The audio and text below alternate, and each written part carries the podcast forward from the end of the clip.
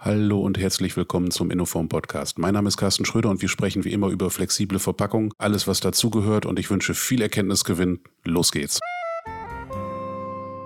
Herzlich willkommen Manfred Hoch beim Innoform Podcast zum InnoTalk. Ja, hallo, Herr Schröder, vielen Dank erstmal für die Möglichkeit, dass ich hier bei Ihnen in Ihrem Podcast sprechen darf, ja, und mal die Etimex ein bisschen vorstellen kann bei Ihnen.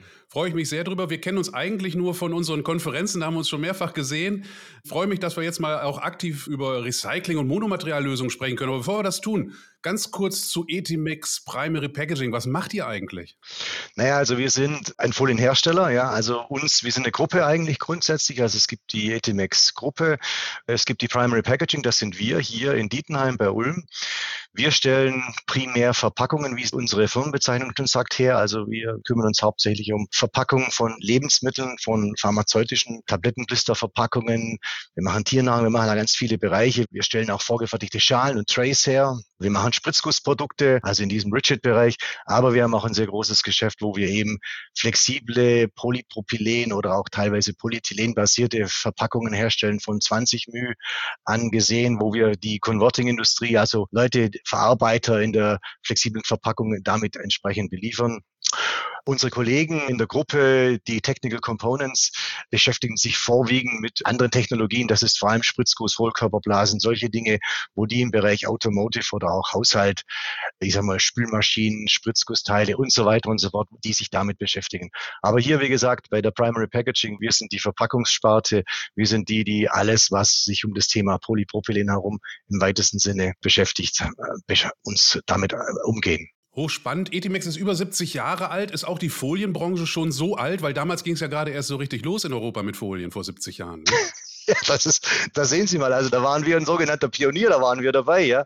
Also ich meine, Etimex hat natürlich auch eine wechselhafte Geschichte. Es gab viele, viele verschiedene Dinge, die man gemacht hat. Früher hat man diese Mini-Grip-Beutel zum Beispiel, diese, also Beutelherstellung hier gemacht, Blasfolien für diese Beutelherstellung gemacht, bedruckt hat man hier. Also es gab viele, viele verschiedene Technologien, die hier im Einsatz waren. Und dann hat sich doch über die Jahre einfach so verändert, entwickelt, neue Ausrichtungen, neue Strategien. Inhaberwechsel waren dann teilweise auch in der Zwischenzeit dazwischen.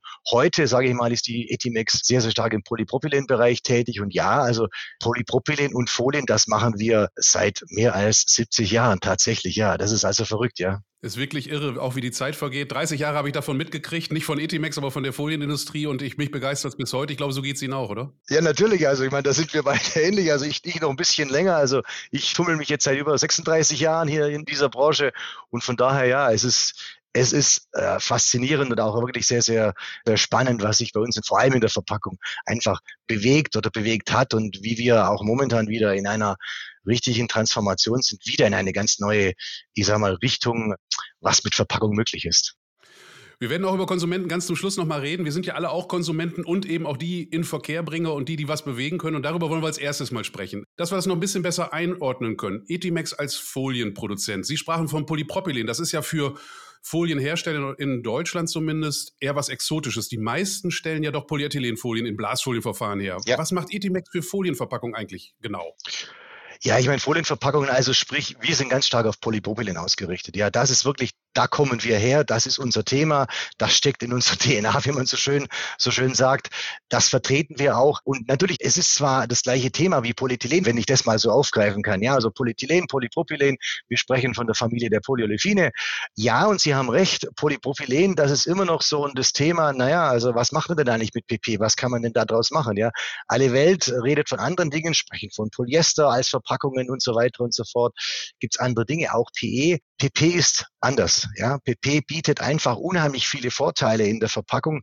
Was machen wir da? Wir machen ja die üblichen Dinge, die man kennt, die man damit auch am ehesten in Verbindung bringt. Spritzgussartikel, Tiefziehteile, Schalen, Becher für Babyfood-Verpackungen, Fertiggerichte, Menüschalen und so weiter. Das sind Dinge, die kennt jeder. Da bringt man Polypropylen auch sofort damit in Verbindung, wo Polyprop auch seine ja, Vorteile hat. Man kann es sterilisieren, man kann es in der Mikrowelle zubereiten. Das sind so Dinge klassisch, wo Polypropylen verortet war und ist. Aber das hat sich jetzt eben die letzten Jahre gewaltig verändert Einfach warum? Weil natürlich auch die Gesetzgebung eine Rolle spielt, weil das bessere Verständnis einer Nachhaltigkeit eine Rolle spielt, weil Kreislaufwirtschaft wichtig wird.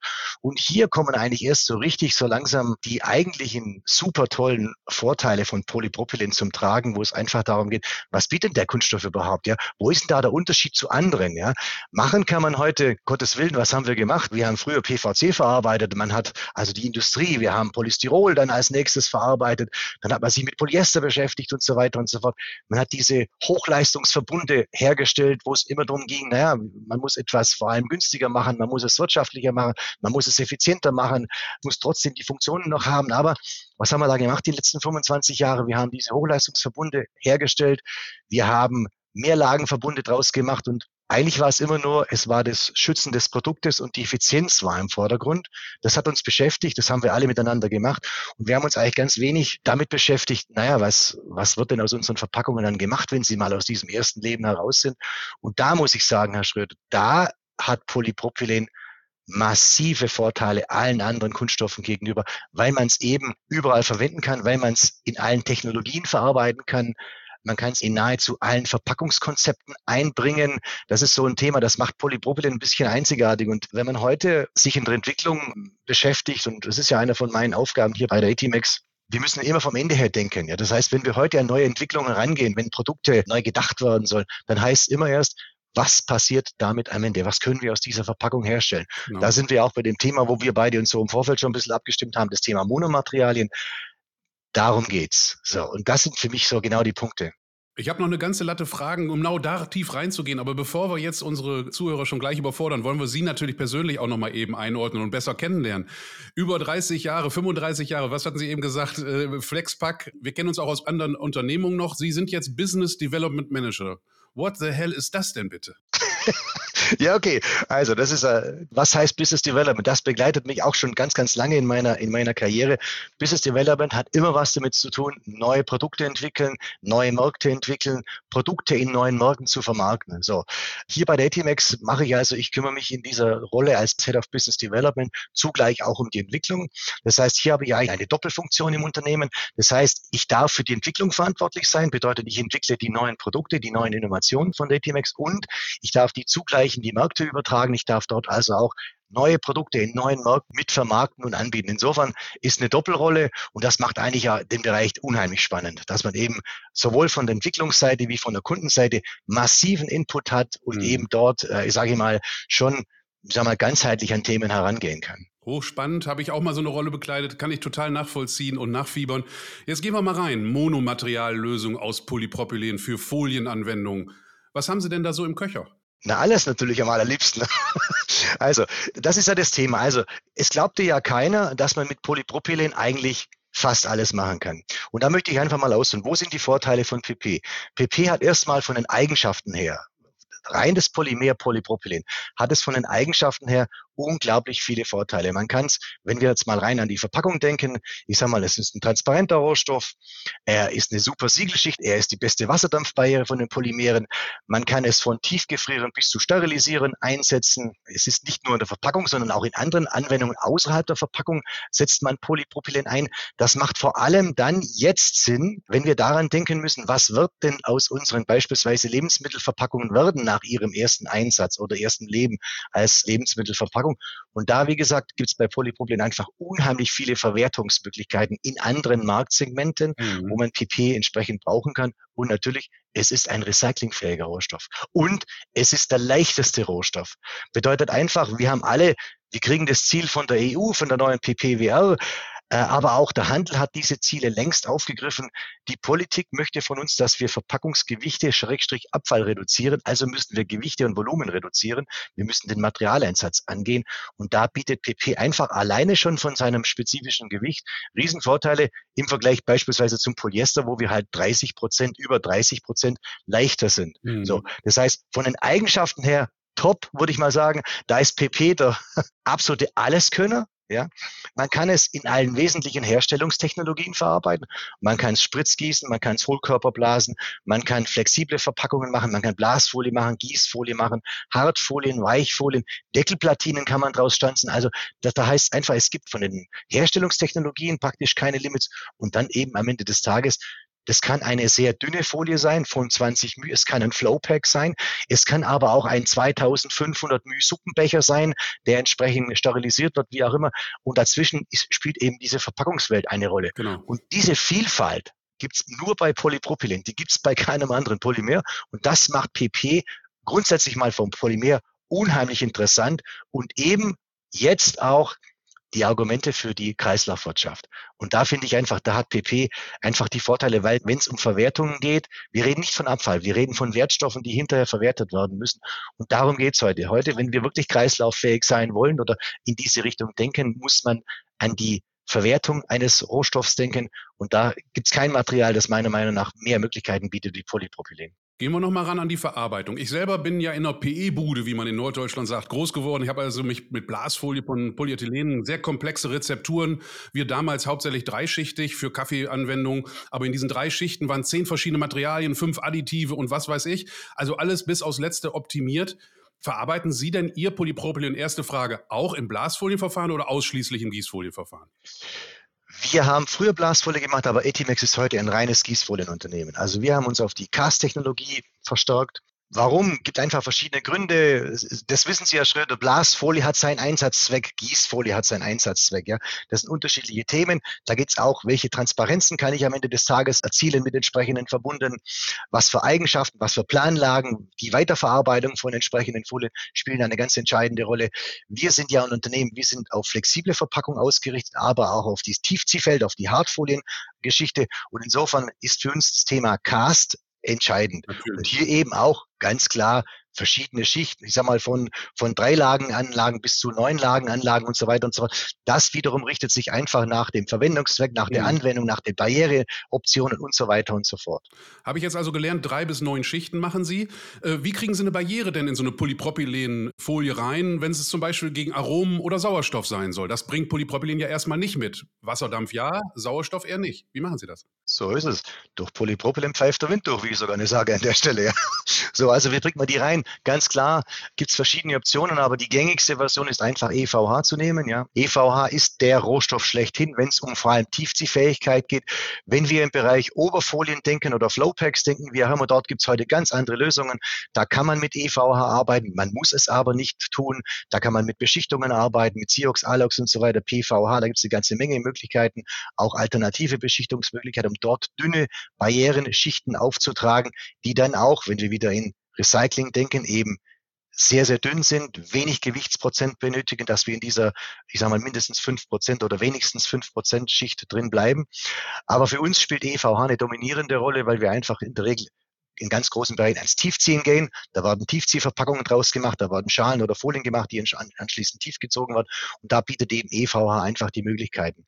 EVH wiederum gehört auch Ethylenvinylalkohol, wie es der Name im Prinzip schon sagt, die gehören auch in die mehr oder weniger in die Polyolefin-Familie rein. Insofern, und das ist auch gelebt, die Recyclingindustrie hat mit EVH, wenn es nicht zu hoch konzentriert wird, und das sind wir wieder bei diesen Themen, heute einfach maximal fünf Prozent und so weiter.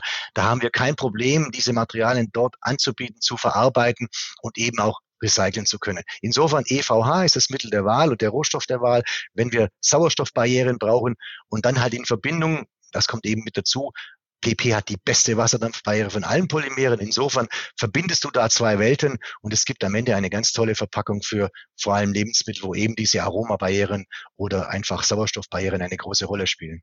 Sehr schön. Wir haben viele Hörerinnen und Hörer aus dem Bereich abpackende Wirtschaft, Marke.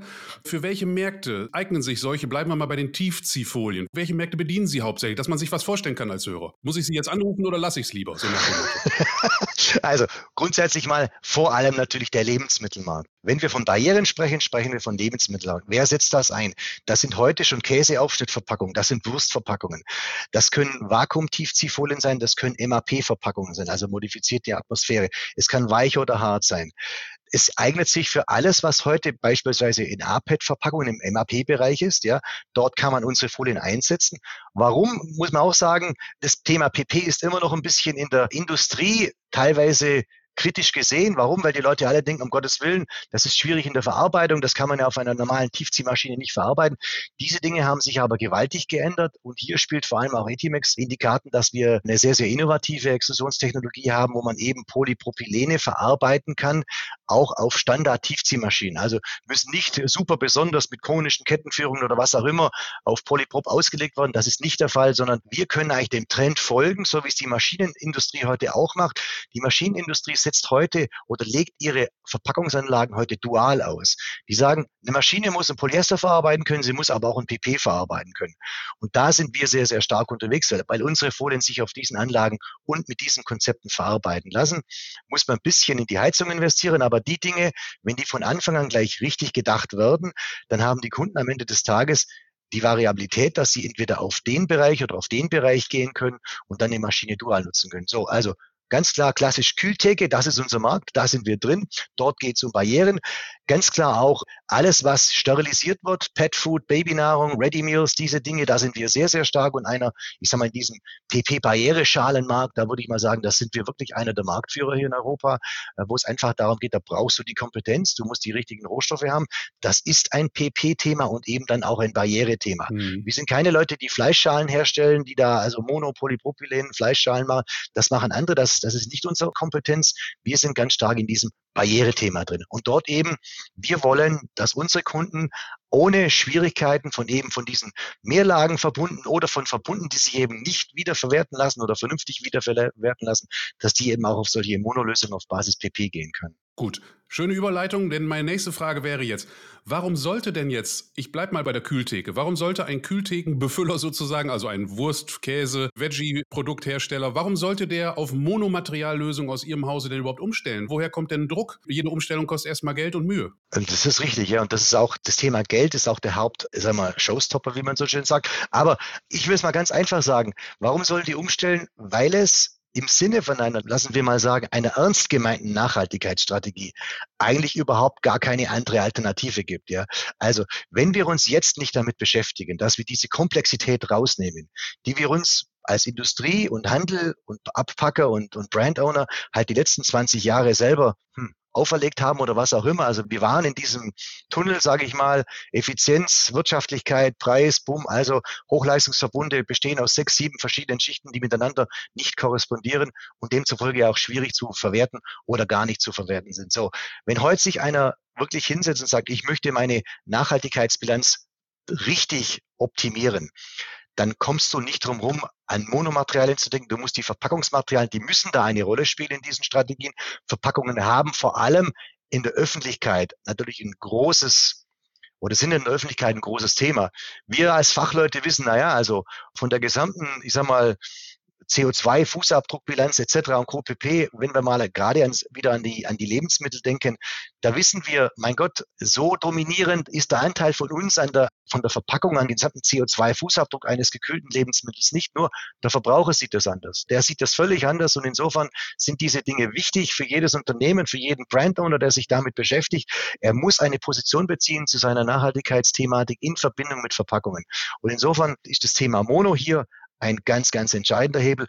Wenn es aber so ist, dass der Brand Owner oder die, auch der LEH, der Lebensmitteleinzelhandel, wenn es jedoch nicht angegangen wird, sprich, wenn die Leute da zu zögerlich sind oder die Dinge verschieben und vielleicht auch aufgrund von Preisthematiken sich nicht richtig committen, dann sage ich mal so, dann wird es einfach länger dauern. Es werden vielleicht auch teilweise dazwischen falsche Entscheidungen dann getroffen, weil es eben nicht geht, weil eben nicht mehrere Materialien auf Mono umgestellt werden obwohl sie es könnten. Mhm. Und dann sage ich mal, werden wir am Ende vielleicht gezwungenermaßen in eine andere Richtung gehen müssen oder werden von der Politik genau. gezwungen, in eine andere Richtung zu gehen, die aber dann nicht zielführend ist. Ja. Also wir selber haben auch Projekte begleitet, auf Monomateriallösungen umzustellen. Wir mit unserem Testservice, wo wir dann die Barrierewerte eben ermitteln, auch Maschinengängigkeit und so weiter, Siegelnahtdichtigkeiten. Diese Projekte sind in der Regel noch gar nicht in den Regalen angekommen, weil unsere Kunden uns gesagt haben, warum soll ich umstellen? Ich habe gar kein Incentive, gar keinen, gar keinen Vorteil. Was erwarten Sie denn von einer Gesetzgebung eigentlich, um diese ambitionierten Recyclingziele, die ja nun erstmal auf dem Papier stehen, auch für Kunststoffe insbesondere, in Europa pünktlich und vor allen Dingen mit sinnvollen Monomateriallösungen überhaupt zu erreichen? Was muss der Gesetzgeber tun? Also der Gesetzgeber oder sagen wir mal besser die Politik, das ist natürlich, das ist ein, das ist ein sehr schwieriges Terrain, Herr Schröder. Ähm, Absolut. Das ist ein schwieriges Terrain und natürlich hier gibt es viele Spieler, die ihre Dinge da versuchen zu platzieren und durchzubekommen. Ähm, naja, also fangen wir mal so an. Wo sind wir denn heute? Was will denn der Gesetzgeber heute von uns? Heute haben wir so, wir haben zwar ein Ziel, also die Europäische Union und sag ich mal, die ist schon führend, also nicht wir in Deutschland, sondern ich glaube, wir haben eine europäische, am Ende haben wir eine globale Aufgabe für die Politik hier an dieser Stelle in der Europäischen Union haben wir ein Ziel formuliert. Es gibt diesen Green Deal 2050. Also das heißt, wir wissen zwar theoretisch, wie wir dahin wollen, aber der Weg dahin ist eigentlich leider weder technologisch noch so richtig politisch bis dato formuliert, wie wir dahin kommen sollen. Und das dokumentiert sich letztendlich auch so, wo wir uns heute befinden. Wir haben theoretisch in Deutschland seit dem Januar 2019 ein Verpackungsgesetz, ja, das man leben müsste, das sind verschiedene Dinge beinhaltet, die wir heute aber so nicht umsetzen. Es gibt keine einheitlichen Regelungen. Jeder Spieler, jeder jeder Abpacker, jeder Lebensmittelhändler, jedes Land kocht hier sein eigenes Süppchen. Und das heißt, da sind wir eigentlich momentan in einer Situation, und das sehe ich nach wie vor, wenn ich durch die Läden gehe und mir die Packungen anschaue, muss ich einfach sagen, es ist vielmals wirklich enttäuschend, was man fünf Jahre nach Einführung dieses Gesetzes immer noch draußen findet, nämlich viel zu wenig. Und ich kann Sie nur bestätigen, wir haben als Industrie in ganz vielen Bereichen, wir haben die Hausaufgaben gemacht, ja. Wir haben die Rohstoffe entwickelt, wir haben Technologien erweitert, die, auch die Maschinenseite hat sich unheimlich entwickelt die letzten fünf Jahre, haben also an Konzepten gearbeitet, haben ihre Tiefziehverfahren verbessert, um mit deutlich von 10 bis 20 Prozent reduzierten Verpackungsgewichten die gleichen Dinge zu erreichen wie vorher. Also Abfallreduktion auch auf den Maschinen. Da ist so viel passiert. Wir haben so viel investiert, gemacht, getan, aber am Ende den Preis dafür bezahlen mag keiner, ja, ähm, die, die richtigen Dinge tun, also das ein, wie, wie sagt man so schön, das, das, das richtige Tun, äh, das fehlt an der Stelle. Und da fehlt mir einfach der Punkt, dass es jetzt einfach Dinge sich ändern müssen. Genau. Die Dinge sind ja irgendwie auf den Weg gebracht. Die neue PPWR, die jetzt dann Anfang erstes Quartal oder irgendwie im ersten Quartal 2024 ja verabschiedet worden soll im, im EU-Parlament. Für mich ist das so, das geht in die richtige Richtung. Da sind viele Dinge dabei, die jetzt da auch diskutiert waren, die werden von den Fachverbänden überall diskutiert. Für mich ist so, ich nehme mal ein paar wichtige Elemente heraus, die für uns entscheidend sind. So, für mich ist der Punkt eins, die EU will die Verpackungsabfälle reduzieren. Und da gibt es klare Vorgaben. Die müssen 15, 15 Prozent reduziert werden. Das ist mal ein ganz wesentliches Kriterium, wo man sagen muss, gut, damit beginnt's. Wir müssen die Mengen, die Volumina reduzieren. Genau. So. Dann der zweite Punkt. Die EU hat erkannt, es braucht eine Harmonisierung der Regelungen und Vorgaben. Sprich, es kann nicht sein, dass so und so viele Länder, dass 23 EU-Länder 23 verschiedene Regelungen haben da kann sich nichts entwickeln. Und da muss ich auch sagen, da verstehe ich auch die Abpacker, das kommt auch in den ganzen Diskussionen mit unseren Kunden heraus. Ja, um Gottes Willen, wie soll ich es denn machen? Ja, ich liefere nach Frankreich, ich liefere nach Schweden, ich liefere nach Österreich und dann noch nach Italien und Deutschland sowieso. Und jetzt soll ich fünf verschiedene Verpackungsformen haben für ein und dasselbe genau. Produkt. Macht keinen Sinn. Also von der Seite her kann nicht funktionieren. Insofern, auch dieser Ansatz ist richtig. Der Ansatz, der nächste Ansatz, dass dann in der Folge dessen die Design for Recycling Vorgaben einheitlich sein müssen. Auch das ist überfällig, dass es kommt, dass wir sagen, was hier in Deutschland recyclingfähig ist, ist es auch in Österreich und in Schweden und wenn es sein muss, auch in Frankreich und so weiter so. Auch damit, das ist ein absolutes, ich sag mal, ein ganz wesentlicher Schritt, um weiter vorzukommen und vielleicht der wichtigste Schritt überhaupt, der wichtigste, aber auch der, der schwierigste jetzt von der Umsetzung sind die Vorgaben verpflichtend Rezyklatanteile in Folien zu bringen. So. Und da sage ich mal so, der Punkt ist für mich der wesentlichste im Schritt oder im Hinblick auf das Thema Kreislaufwirtschaft. Bringt nichts, wenn wir jetzt wieder Monomaterialien herstellen. Wir schaffen, dass wir die auf den Maschinen verarbeiten können. Wir schaffen es, dass wir die entsprechend so entwickeln können. Das Hauptfaktum, nämlich der Produktschutz, immer noch gegeben ist. Wir können diskutieren, was wir wollen, aber beispielsweise im Lebensmittelbereich oder auch im pharmazeutischen Bereich, wo wir mit unseren Pharma PP-Blisterverpackungen eine ganz, ganz große Rolle spielen. Da geht es zuallererst um Schutzfunktion. Das muss immer gegeben sein. Wenn wir einen Verbund durch ein Monomaterial ablösen würden und dieser Monoverbund würde im Prinzip die Haltbarkeit des Produktes oder die, eigentlich den Schutz des Produktes gefährden, dann ist nichts gewonnen, dann, dann haben sie Verlust und, und das wiederum ist noch dramatischer, wie haben wir vor kurzem ja auch gehört bei Ihnen, das war ein sehr schöner Vortrag von Herrn Gröner da, bei Ihnen auf der Barrieretagung vor kurzem in Würzburg, war, fand ich übrigens, war ein super Vortrag und war, hat es einfach sehr, sehr klar und faktenbasiert dargestellt, von was wir da eigentlich reden. Und die Dinge, die kommen mir auch in der Diskussion immer noch viel zu wenig vor, ja. Wir haben ja äh, Monomateriallösungen heute auch deswegen so in den Vordergrund gestellt, weil das eine wesentliche Voraussetzung ist für eine Kreislaufwirtschaft. Sie hatten aber auch angesprochen den Rezyklatanteil in Lebensmittelfolien. Ist das etwas, was Sie heute schon entwickeln oder ist das etwas, wo Sie im Moment noch die Finger von lassen? Da kann keiner die Finger von lassen. So, also ich meine, es geht darum, also wenn wir Kreislaufwirtschaft anstoßen wollen, dann geht es darum, wir produzieren hoffentlich morgen Monomaterialien anstatt von, von Mehrlagen verbunden. Das ist die Hauptaufgabe für uns in der Verpackung. Dann müssen wir auch darum schauen, okay, wie verwerten wir diese Materialien? Irgendeiner muss sie verwerten. Also in der Vergangenheit gab es halt das schöne Wort die thermische Verwertung. Das ist für mich keine Verwertung. Das ist keine Lösung von dem Thema. Das bedeutet, wir müssen die Materialien verwerten. Schritt eins, umstellen von verbunden, von Mehrlagen verbunden auf Monomaterial. Schritt zwei, es muss dazu kommen, dass wir daraus Rezyklate in entsprechender Qualität erzeugen können, die wir wieder verwerten können. In allen Bereichen. Dass die Lebensmittelverpackung da natürlich noch eine ganz andere äh, Hausnummer ist, wie jetzt Kosmetikverpackungen oder ich sage mal technische Verpackungen, alle möglichen anderen Dinge. Das Lebensmittelrecht spielt eine Rolle. Wir wissen, wir haben kontaktsensitive Verpackungen. Da kann man nicht alles machen. Da kann man auch nicht jede Technologie nehmen. Da ist das Hauptproblem heute, dass das mechanische Recycling halt noch nicht die Qualitäten abliefert, die man eben braucht. Ergo gibt es eben diese ganz spannende Diskussion. Was ist denn nun richtig? Also absolut richtig ist, jawohl, es braucht Vorgaben, so wie es die EU jetzt im Sinn hat, dass Rezyklatquoten vorgeschrieben werden. Diese Rezyklatquoten kann man sage ich mal, außerhalb der Foodindustrie sehr einfach umsetzen. Da gibt es Bereiche, nehmen wir mal das, das, das bekannteste Thema, die Flaschenindustrie, also sprich die Getränkeindustrie, Wasser und so weiter. Dort kann man, diese Industrie bekommt ja Vorgaben, die dann irgendwann bis zu 65 Prozent Rezyklatanteil gehen. Das ist für die Flaschenindustrie gar kein Problem. Die haben einen sauberen Kreislauf, die haben einen geschlossenen Kreislauf. Ein Werkstoff, ne? Absolut, die sind nicht im gelben Sack. Also sprich, das ist einfach zu regeln. Food-Verpackungen, die im gelben Sack landen, haben eben das Thema, sie können vermischt werden und hier geht's darum. So, und was jetzt? Jetzt gibt's ja die verschiedenen Recycling-Technologien und momentan zeichnet sich ab, natürlich die Szene, die das chemische Recycling propagiert, sagt natürlich, wir sind die Lösung, wir lösen das. Damit kann man im Prinzip jetzt diese Rezyklate erzeugen und damit ist doch das Problem der Lebensmittelverpackung gelöst. Klar. Für mich ist das zu kurz gesprungen weil es einfach so selbstverständlich kommt das raus beim chemischen Recycling, dass wir dann im Prinzip wieder neuwertige, reine Rezyklate hätten, die wir in Lebensmittelverpackungen einbringen können. Jedoch muss man einfach beachten, A gibt es weit mehr wie Lebensmittelverpackungen, B gibt es weit mehr wie chemisches Recycling. Es gibt eine ganze Industrie und dann gibt es für mich vor allem den Faktor Zeit. Also heute, wir haben heute diese hocheffiziente mechanische Recyclingindustrie.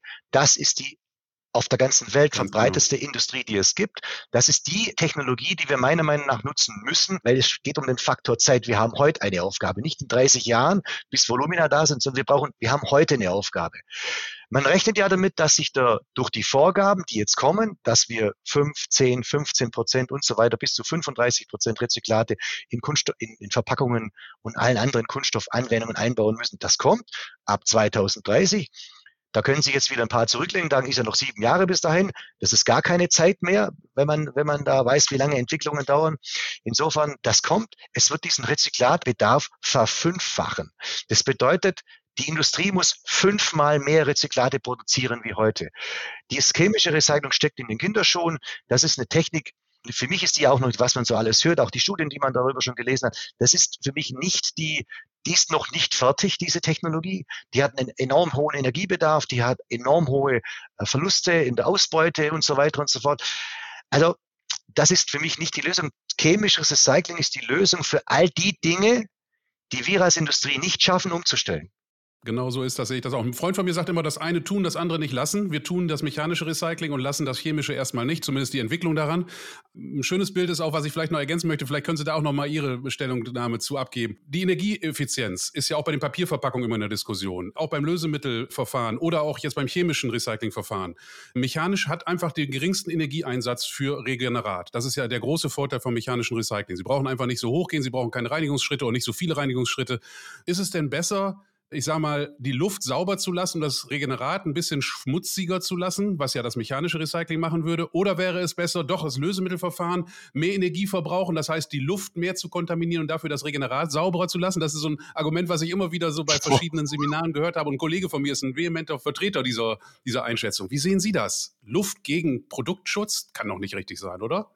Nein, also da bin ich, da bin ich verdammt pragmatisch unterwegs. Ich finde den Satz gut, das eine tun, das andere nicht lassen. Also chemisch Recycling wird wichtig werden. Es wird eine wichtige Komplementärtechnologie im Recycling werden. Aber sie muss diese Rolle behalten. Das bedeutet, wir müssen die Technologie nehmen für alles, was wir nicht umstellen können. So. Ja, und jetzt ist so, wir dürfen auch die Wirtschaftlichkeit nicht aus dem Blick verlieren. Das haben wir immer gesehen. Sobald, es ist doch heute das Hauptproblem, wenn heute eine recyclingfähige Monolösung aus Polypropylen beispielsweise oder Polyethylen, wenn die günstiger wäre wie das, was vorher da war, würden es die, wird's, der Handel, wird es die Industrie umsetzen. Nachdem das nicht der Fall ist, machen sie es nicht. Rezyklate führen dazu, die sind teurer wie Neuware. Jetzt motivieren Sie mal jemanden zu sagen, mit Rezyklaten einzusetzen, wenn ich doch Neuware zum günstigeren Preis kriege. Da finden Sie keinen auf der ganzen Welt, der das macht, ja. Insofern, die Wirtschaftlichkeit steht im Vordergrund. Es geht um unseren Wohlstand, es geht um die Gesellschaften und im Prinzip es geht um Entwicklungen. Insofern geht es immer auch um die ökonomische Betrachtung einer Geschichte. Das mechanische Recycling ist die wirtschaftlichste Form des Recyclings. Punkt. Das heißt, die Kosten werden dort am niedrigsten sein. Es ist die verbreiteste Technologie. Ja, ich muss auch sagen, noch, und die Betonung liegt für mich noch, noch hat das mechanische Recycling das Thema, wie können wir Food Grades von Non-Food Grades unterscheiden? Wie holen wir die raus? Und für mich ist das so, das ist für mich auch das Thema, wenn die EU sich heute entscheiden würde, man, man lässt nur chemisches Recycling für Lebensmittel, Rezyklate in Produkten zu, dann wäre sie nicht technologieoffen und das wäre ein Riesenfehler. Weil es gibt seit Jahren jetzt wirklich industrieübergreifende Kooperationsprojekte, wo es vor allem darum geht, wie können wir im mechanischen Recycling sortieren? Wie können wir besser sortieren? Wie holen wir beispielsweise in Deutschland aus diesem gelben Sack, wie können wir sicher Food-Verpackungen von Non-Food-Verpackungen trennen? Da sage ich mal nur ein Beispiel, dieses Holy Grail Konsortium, das sich da gibt mit diesem digitalen Wasserzeichen. Die Leute sind sehr, sehr weit. Die haben eine 99-prozentige Detektion, also die werden sicher detektiert.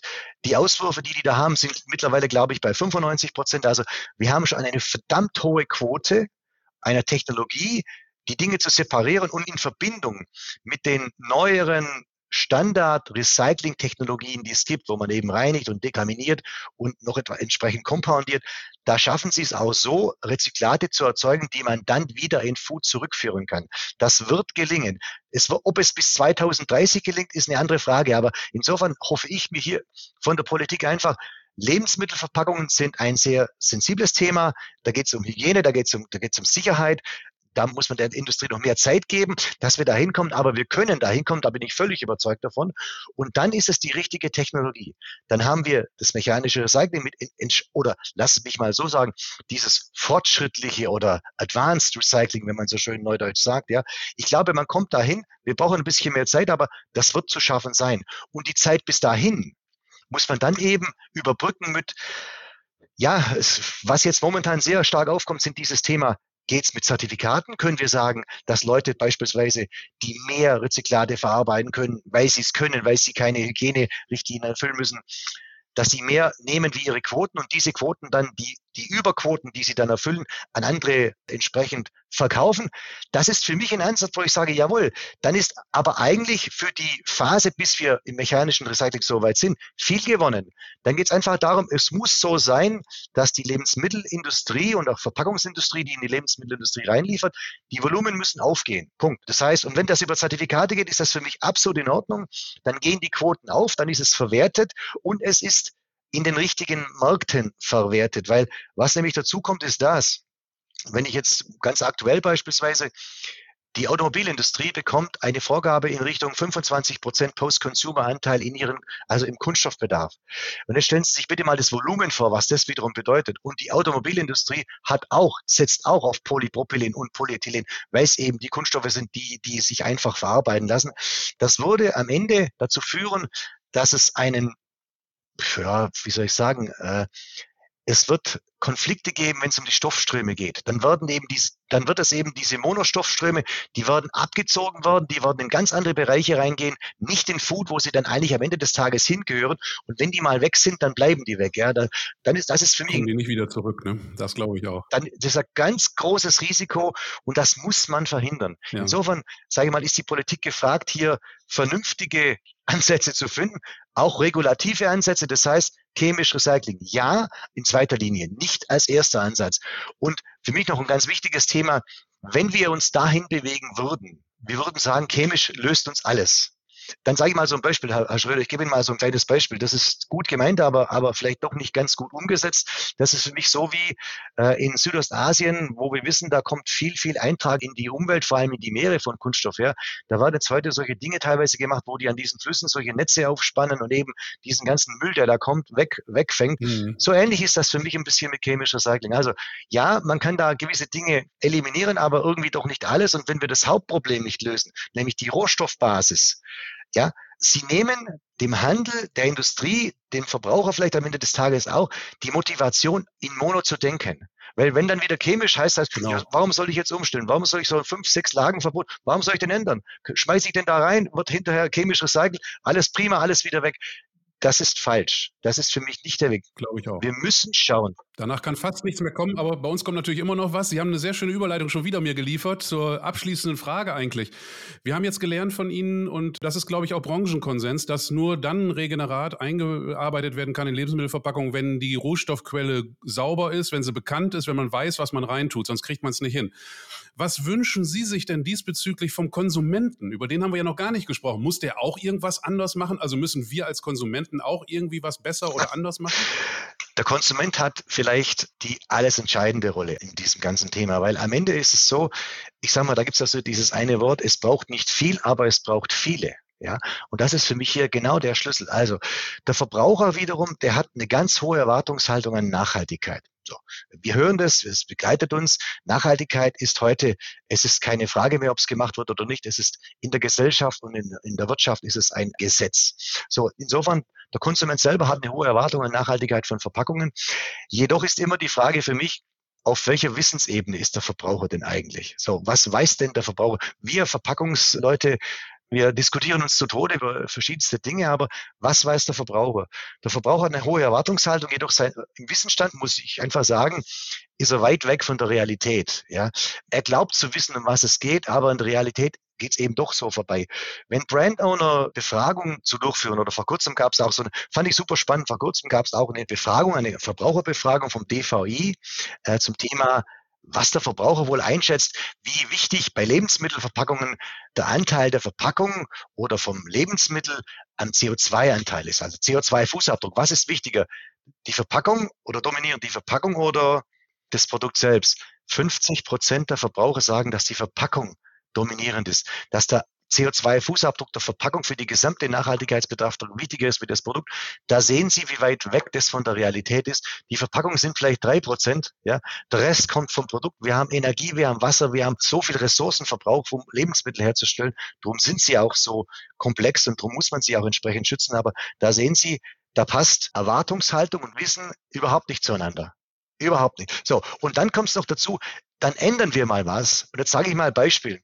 Wir haben auch in der Vergangenheit bei einem Unternehmen, wo ich war, haben wir einen Verpackungspreis gewonnen für zum Beispiel für diese Hackfleischverpackung im Schlauchbeutel.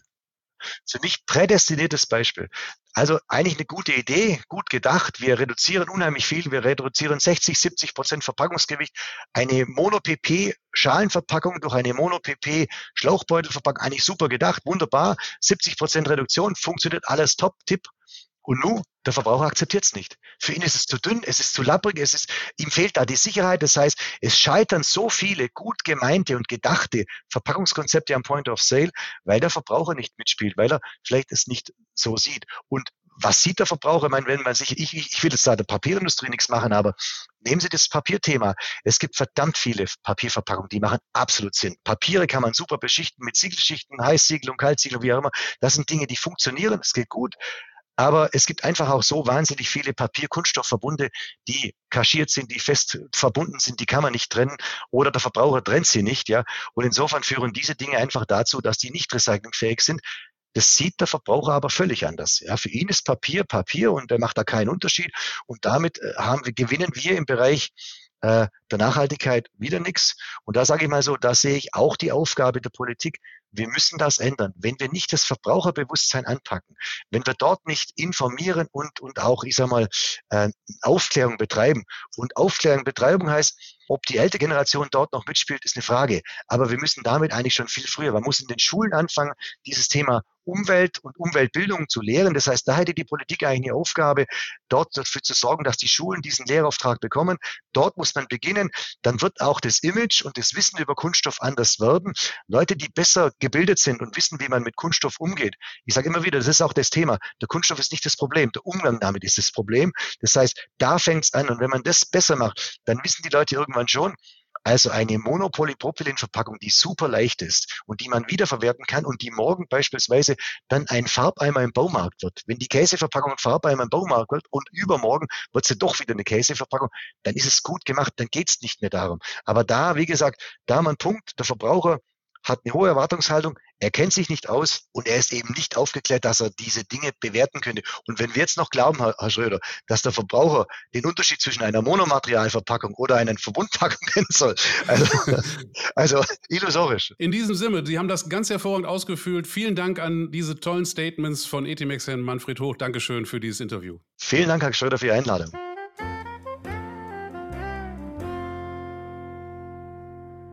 Und das war es schon wieder für heute. Ich hoffe, es war etwas Interessantes für Sie dabei. Und wenn auch Sie einmal Teil dieser Initiative für mehr Flexpack-Wissen werden möchten, melden Sie sich gerne bei mir unter ks.innoform.eu. Und nicht vergessen, diesen Podcast zu abonnieren, wo immer Sie Podcasts hören. Tschüss, bis zum nächsten Mal. Ihr Carsten Schröder.